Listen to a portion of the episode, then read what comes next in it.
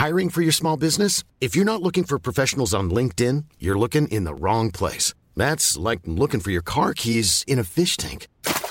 LinkedIn helps you hire professionals you can't find anywhere else, even those who aren't actively searching for a new job but might be open to the perfect role. In a given month, over 70% of LinkedIn users don't even visit other leading job sites. So start looking in the right place. With LinkedIn, you can hire professionals like a professional. Post your free job on linkedin.com/people slash people today.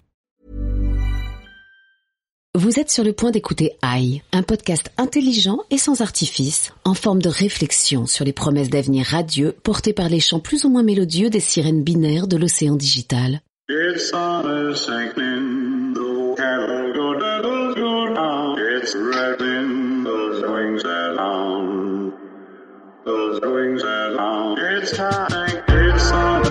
Bonjour, je suis Vincent Malone et si vous m'entendez, c'est que vous avez l'intelligence sans artifice d'écouter AI, un podcast totalement indolore mais pas sans une certaine saveur, avec autour de la table un couple d'humanoïdes, Olivier, président de BETC Digital, Bonjour Vincent. et Félix, notre journaliste en colère, Bonjour. ainsi qu'un mutant, Julien Logel, Bonjour. qui a le double mérite d'être à la fois Chief Data Scientist chez MFG Labs et notre invité. Le sujet du jour étant Les alboriculteurs. Culteur qui cultive algori des algorithmes.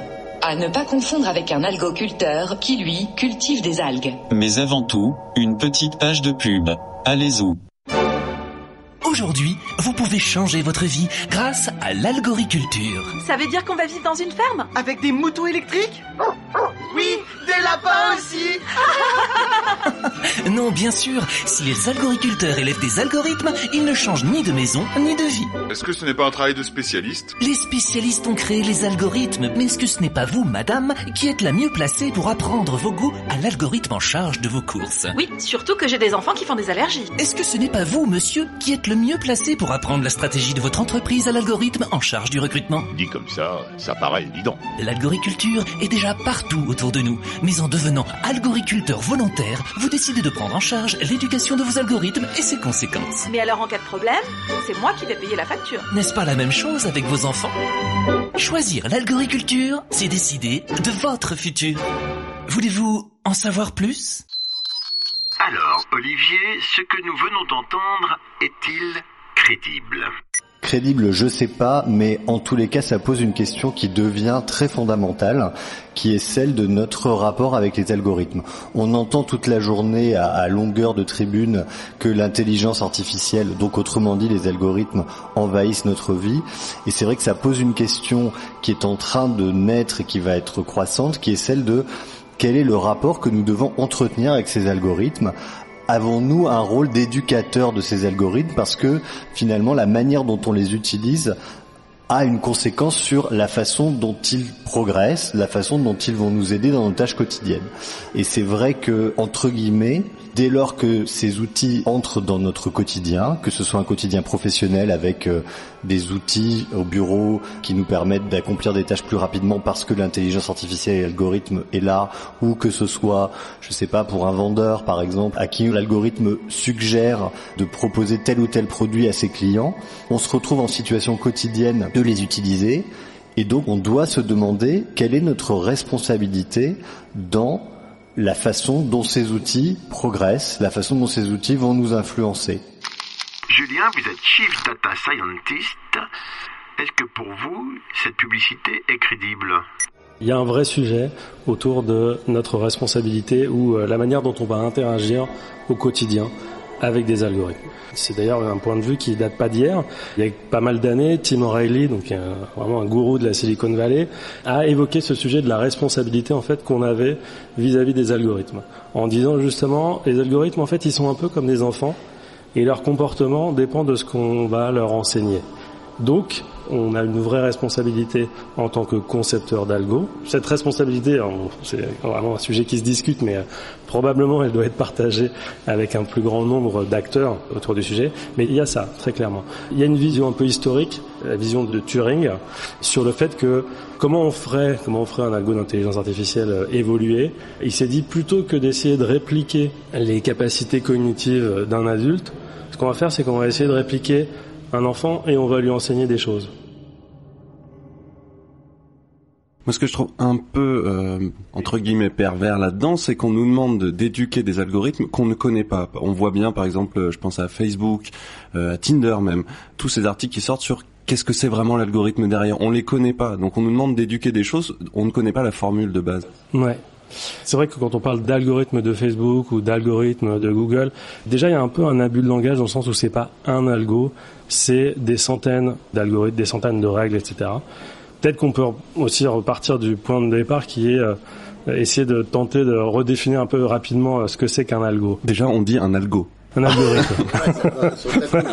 c'est quoi un algo? C'est une recette mathématique pour faire quelque chose. Donc, il y a des recettes pour faire des tartes aux pommes et il y a des algos, donc des recettes mathématiques pour faire un certain nombre de choses.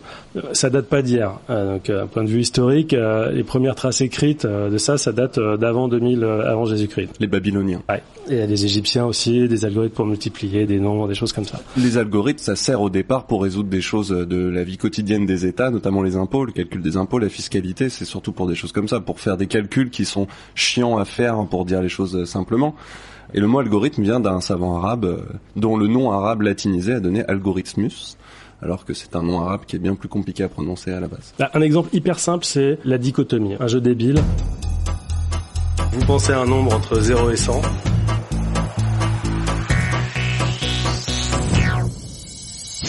Est-ce que le chiffre que vous avez en tête, il est plus petit que 50 Oui. Ok. Est-ce qu'il est plus petit que 25 Non. D'accord. Donc, est-ce qu'il est plus petit que 32 Oui. Est-ce qu'il est plus petit que 28 Non. D'accord. C'était 30 Non. Plus petit Oui. 29. j'ai envie de dire bravo. Moi j'ai envie d'arrêter l'émission. C'était une démonstration absolument fulgurante. C'était Julien Logel. C'est tout pour Chief moi. Data Scientist chez MSG Labs. En gros, on part de 0 à 100, on divise la plage en deux, et chaque fois, de part en part, on arrive à la fin à des plages qui sont toutes petites. Donc ça, c'est un algo hyper simple. Qui redivise chaque fois en deux. Voilà, c'est ça la recette en fait. La hein. recette, c'est de diviser la plage en deux, exactement. Merci. Et c'est d'apprendre à une machine, avec cette recette, d'aller le au plus vite possible deviner quelque Voilà. chose. Oui, mais chez les Babyloniens, là, ils apprenaient pas ça à des machines. Non, c'est des l'algèbre hein. et l'algorithme, c'est des cal- en fait une multiplication, c'est déjà un algorithme. C'est pas forcément fait par une machine, un algorithme. C'est vraiment une recette. Donc en effet, lorsque vous voulez multiplier en fait euh, deux nombres à trois chiffres, vous utilisez un algorithme pour ça. Il y a aussi une classe d'algorithmes qui est assez importante lorsqu'on parle d'intelligence artificielle, c'est les algos de machine learning ou d'apprentissage euh, artificiel. Donc c'est quoi? Les algos de machine learning, ils sont un peu particuliers en ce sens que ils apprennent des données. Et pas que des chiffres. Et ils apprennent des données. Donc ça, ça veut dire quoi? Ça veut dire, on va, on va prendre un autre exemple débile. Euh, je cherche à trouver le poids de quelqu'un par rapport à sa taille. C'est-à-dire- Ça, c'est pas sympa. Ouais, c'est pas sympa. Prenez quelqu'un d'autre. J'aurais pu faire l'inverse, mais et là, c'est trouver le poids de quelqu'un par rapport à sa taille. Et pour ça, j'ai un échantillon de données. Donc j'ai un classeur Excel avec, euh, pour une centaine de personnes, par exemple, leur poids et leur taille.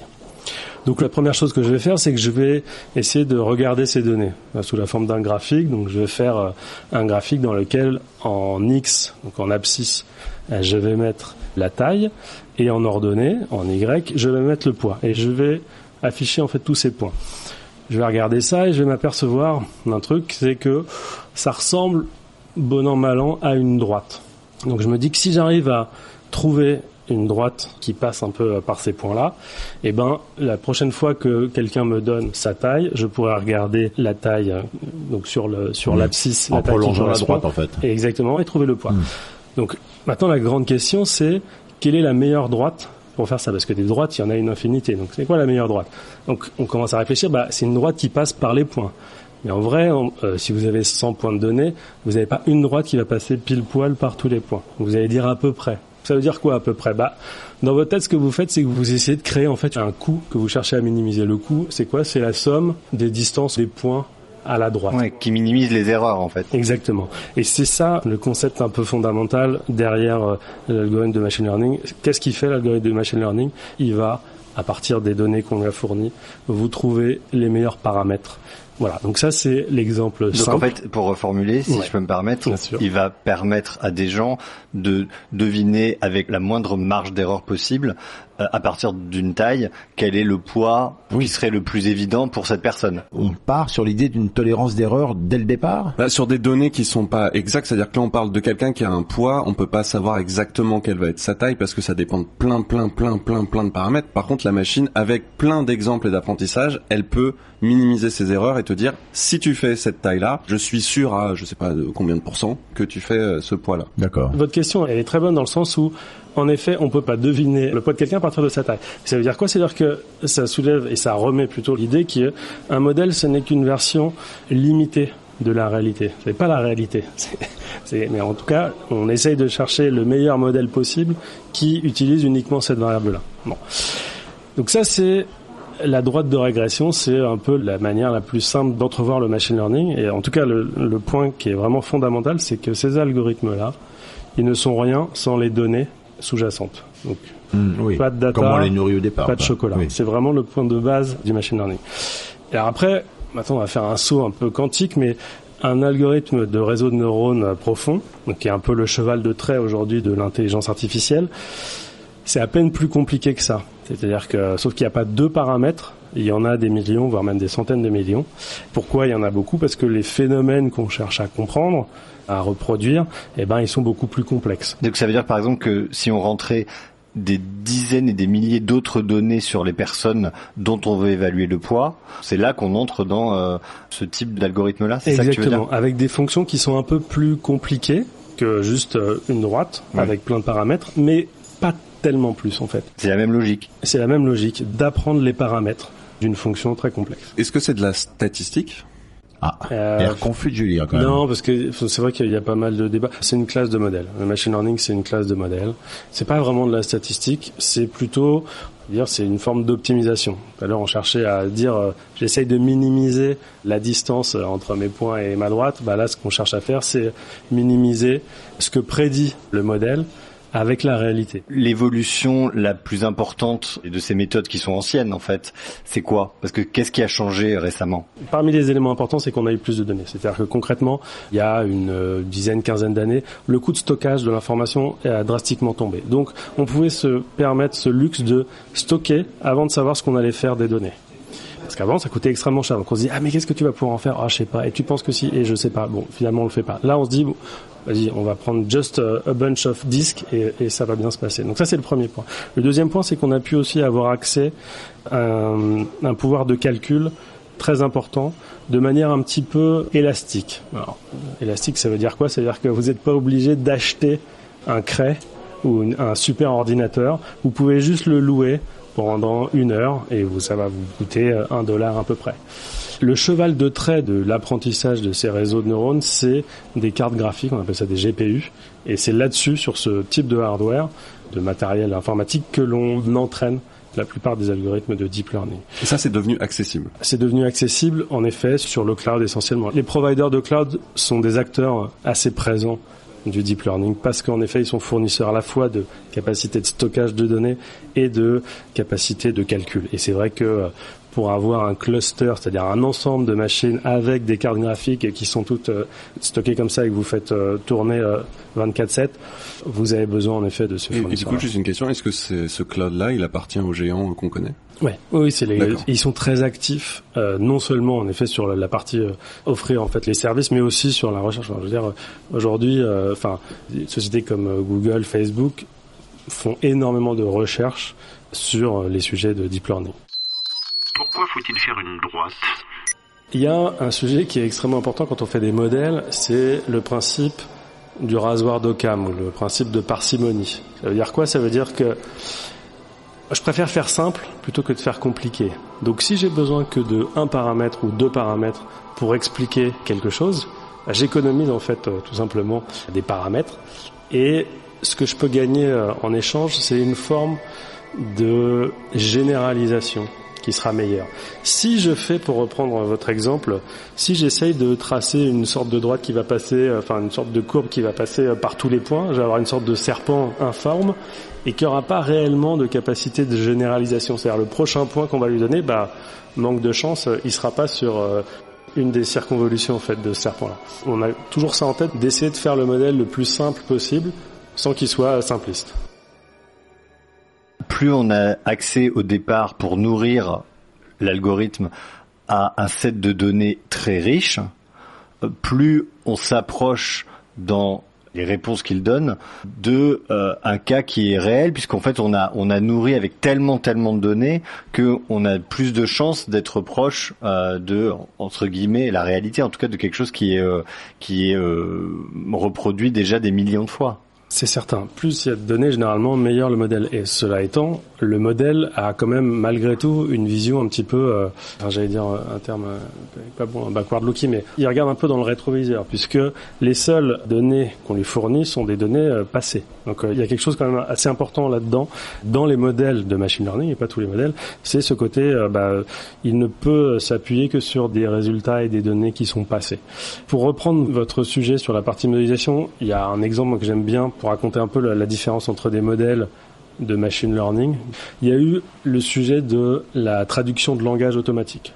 Pendant des décennies, la traduction de langage, c'était vraiment un domaine de spécialistes, de linguistes, qui construisaient des modèles extrêmement élaborés sur les grammaires des différents langages, etc.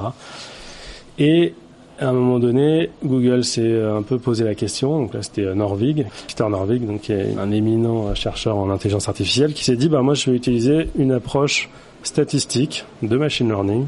Qu'est-ce que je vais prendre? Je vais prendre un corpus de documents qui sont des documents traduits, des documents traduits de qualité, donc euh, traduits de la communauté économique européenne, euh, de l'ONU, etc. Et je vais utiliser des modèles assez simples, hein, de vraiment sur des euh, sur de recherche de motifs statistiques. Si ces deux mots sont proches, euh, je vais utiliser ces deux mots. Et, et donc c'est un modèle qui est assez simple, mais qui s'appuie sur beaucoup beaucoup de données qui des performances qui étaient très bonnes en fait. La question que ça soulève, qui est la question en fait soulevée dans la, la publicité introductive, c'est ensuite quand on met ça entre les mains des gens et que c'est rudement pratique et que franchement ça nous aide tous les jours, comment faut-il éduquer les gens pour qu'ils en fassent bon usage, qu'ils comprennent comment ça fonctionne et voire même, et là c'était une de mes questions Julien, contribuer à l'améliorer ou pas? Parce que là en fait dans ce que je comprends, c'est déjà a priori fait, on parle pas de la courbe d'apprentissage ultérieure de l'algorithme une fois qu'il est entre les mains utilisateurs En fait, il y a une vraie question sur euh, ce qu'on enseigne aux algos et en effet la manière dont les algos vont interagir et évoluer avec euh, des humains. Donc, moi, j'aime bien parler de relation euh, homme-algorithme. Concrètement, on est passé d'un monde où initialement on avait zéro outil à un monde dans lequel on a créé des outils qui étaient simples et reproductibles. C'est-à-dire un marteau, c'est simple, c'est comment ça fonctionne. Et généralement, le millième coup de marteau, il va pas être très très éloigné euh, du premier. Donc je sais comment ça fonctionne. Les outils qu'on utilise aujourd'hui, qui prennent la forme d'algorithmes, ben un moteur de recommandation va potentiellement ne jamais me donner deux fois les mêmes résultats.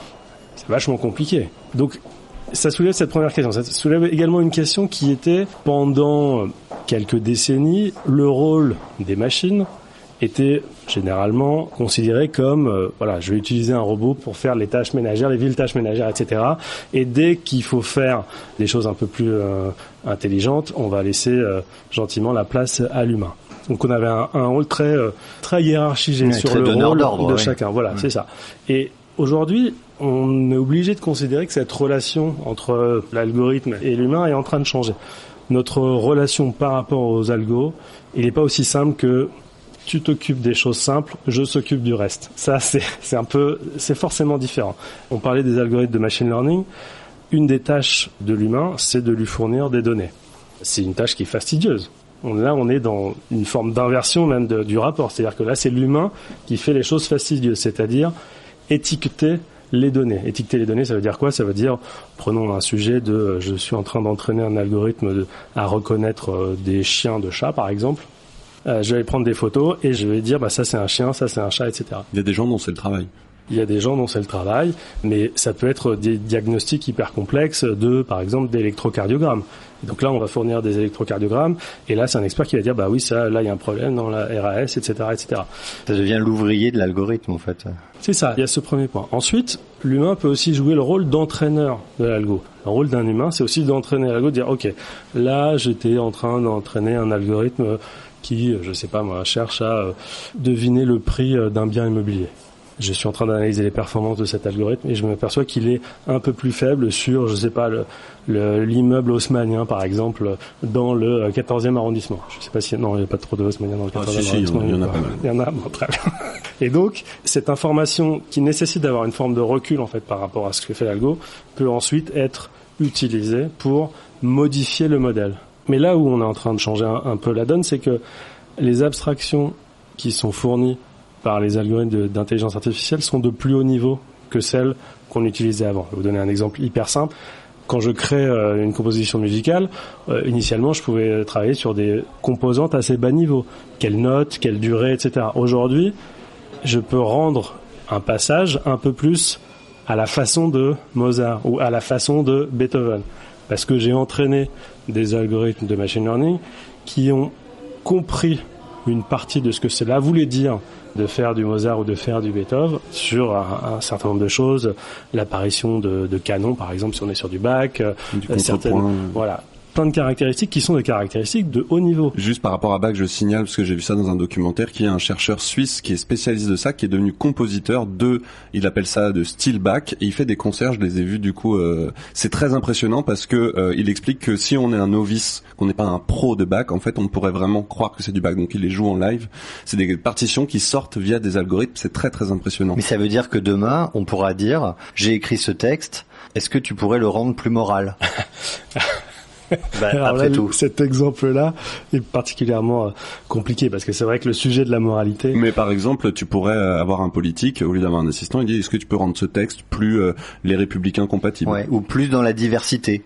Si on est capable d'identifier ce qu'est Mozart, on doit pouvoir définir ce qui, dans un texte, raconte de la diversité, de l'ouverture, etc. Alors, c'est des sujets de recherche. C'est pas encore, on peut pas encore cocher cette partie-là. Une journaliste qui s'appelle Katie O'Neill qui a écrit euh, les algorithmes bombes à retardement, dit voilà les algorithmes de finance qui étaient censés euh, minimiser les risques, en réalité ils ne minimisaient pas les risques parce que minimiser les risques, ça amène moins d'argent à la finance. Donc en fait, on faisait croire que ces algorithmes permettaient aux gens de miser mieux leur argent. En réalité, c'était faux. Bon, moi, qu'est-ce qui me dit que l'algorithme qu'on me demande d'éduquer fait ce qu'on me dit qu'il fait? Alors, puisqu'on est dedans, je propose qu'on écoute tout de suite Monsieur Parano. Oui, ben moi je ne sais pas trop euh, si vous en avez déjà parlé pendant votre podcast, mais il y a le problème de la responsabilité, hein quand même. Bon ben là je vais être concret. Euh, cette semaine j'ai eu une fuite de gaz qui a occasionné une explosion, ben, ben, sans trop de gravité, mais quand même tout un pan de ma maison qui est par terre. Et là on me dit bon ben c'est l'algorithme régulateur du débit de gaz euh, qui est en cause. Hein. Le type qui m'a installé la chaudière, lui il botte en touche. Alors je demande à qui on s'adresse, hein. Vu que l'algorithme, il n'a pas de numéro de téléphone, pas de site internet, euh, voilà, et je vois même pas comment je lui ferai un procès. Alors, Julien, comment on fait? Eh, le, le sujet de la responsabilité, euh, il est en effet euh, extrêmement important. Euh, On a vu avec les voitures Tesla, par exemple. Oui, qui écrase un piéton. Oui, qui ou ont pas. écrasé un piéton. Qui est responsable Oui, puis on l'a vu aussi quand on parlait des DRH, mon DRH est un robot, là, dans un épisode précédent. Euh, si un algorithme qui choisit qui on peut virer, qui on peut embaucher, vers qui on se retourne Ouais. Pour moi, c'est euh, le, le concepteur. Un algorithme, ça n'est qu'un outil. Donc, la personne qui fabrique et qui conçoit un outil, son rôle, c'est de décrire à quoi il sert, son usage, les limites. Donc, euh, rien n'empêche de, de mettre des conditions générales d'utilisation sur un algorithme. Ça me fait penser à un truc. Est-ce qu'on pourrait pas imaginer demain que pour les utilisateurs, on classifie les algorithmes et qu'on dise bon bah là en fait vous êtes un algorithme de niveau 1 ou 2, c'est-à-dire en fait qui fait des tâches euh, relativement sophistiquées mais finalement sur un set de données très prévisibles et donc bon euh, voilà c'est très circonscrit et puis après leur dire attention ça c'est un niveau 3, 4, 5 où là il est de plus en plus capable de prendre Ouais. des décisions et donc du coup on informe l'utilisateur du plus grand niveau de surprise, de non répétitivité de l'algorithme Ouais. lié à sa sophistication. Ouais, c'est intéressant. Est-ce que je suis ça. clair Non, hein non, oui, c'est c'est intéressant. Je crois, à ma connaissance, ça n'a pas été fait. On est encore peu dans la description des algorithmes. On dit peu de choses là-dessus. C'est l'heure maintenant d'écouter Félix qui nous raconte L'histoire passionnante et palpitante d'Ada Loveless. L'histoire d'Ada Lovelace, la mère du premier programme à base d'algorithmes, peut être lue comme l'histoire d'un combat mystique entre le bien et le mal. Le mal, c'est son père, le célèbre Lord Byron, véritable star de la poésie romantique dans l'Angleterre du 19e siècle. Sexe symbole, il devient surtout celui d'une perversité sans borne en couchant avec tout ce qui bouge, femmes et hommes, sans excepter sa demi-sœur. Le monstre Byron est donc montré du doigt et cherche une âme pure pour masquer sa nature. Il choisit Annabella, une jeune femme naïve et prise de maths comme épouse de De leur union, de véritables viols conjugaux, naît la petite Ada que sa mère éloigne immédiatement de Byron en fuyant elle aussi son bourreau.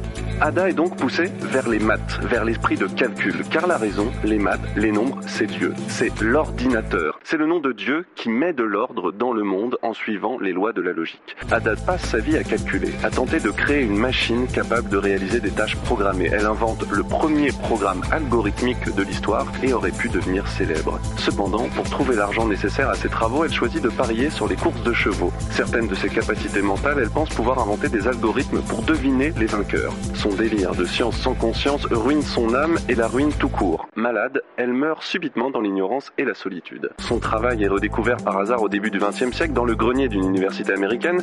Il fascine les savants par son génie visionnaire. Grâce à ce travail, les supercalculateurs voient le jour et inspireront toutes les avancées de l'informatique. Mais les enfants d'Ada seront d'abord utilisés de manière tragique afin de lancer la première bombe atomique sur Hiroshima. Un triste viol de la raison naïve par les passions perverses de l'homme. Encore une victoire du mal sur le bien. Merci Félix. Julien, vous êtes Chief Data Scientist chez MFG Labs. Pouvez-vous m'expliquer ce qu'est MFG Labs? MFG c'est Minfield Games, euh, jeu à champ moyen. Donc les fondateurs de MFG, donc euh, Pierre-Louis Lyons, qui a fait médaille Fields, et Jean-Michel Lasserie, euh, professeur à, à Dauphine, ils ont co-inventé une théorie de, de maths, donc une nouvelle branche de maths, les jeux à champ moyen. Donc sont de très grands savants. Oui, oui, très clairement. Et en fait, ces maths-là, c'est une forme de euh, théorie des jeux avec une infinité de joueurs. Ils se sont dit ces maths-là peuvent être utiles dans pas mal de domaines, à la fois de l'industrie et, plein de domaines finalement. Ils ont créé MFG pour trouver initialement des applications à ces mathématiques-là dans diverses industries. Donc ça a commencé comme ça, et ce qui est resté vraiment l'ADN très mathématique. Alors on fait beaucoup plus d'autres maths que de Minfield Games, mais en revanche, l'ADN mathématique est, est resté. et- Les applications concrètes, si on va sur votre site, c'est plus rigolo que ça. hein. C'est par exemple euh, une alternative à Allociné, quoi. Ouais, euh, à Cinémur. Au cœur de ça, il y avait un moteur de recommandation et qui soulevait euh, donc des questions. euh, ce genre de questions auxquelles on répond avec des maths, mais pas que. Typiquement, je me rappelle quand on a un peu designé le moteur de recommandation de Cinémur, moi j'étais là, bon, bah, très clairement, il me faut des données. Donc euh, donne-moi des rangs, c'est-à-dire des gens qui notent de 1 à 5 euh, les films, etc.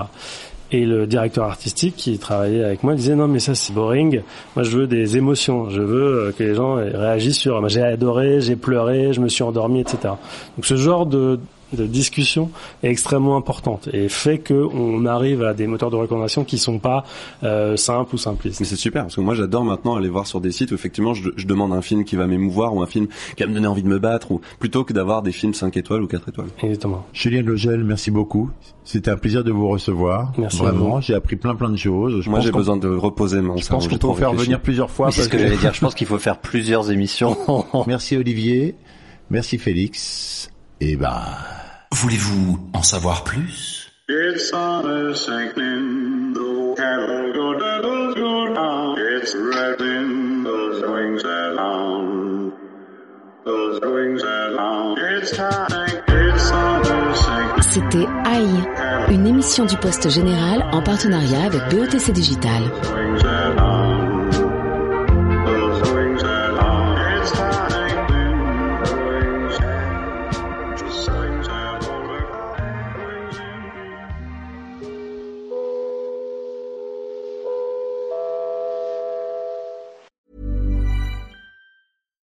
Deserves the best, and there's no better place to shop for Mother's Day than Whole Foods Market. They're your destination for unbeatable savings, from premium gifts to show-stopping flowers and irresistible desserts. Start by saving 33% with Prime on all body care and candles. Then get a 15-stem bunch of tulips for just $9.99 each with Prime. Round out Mom's menu with festive rosé, irresistible berry chantilly cake, and more special treats. Come celebrate Mother's Day at Whole Foods Market.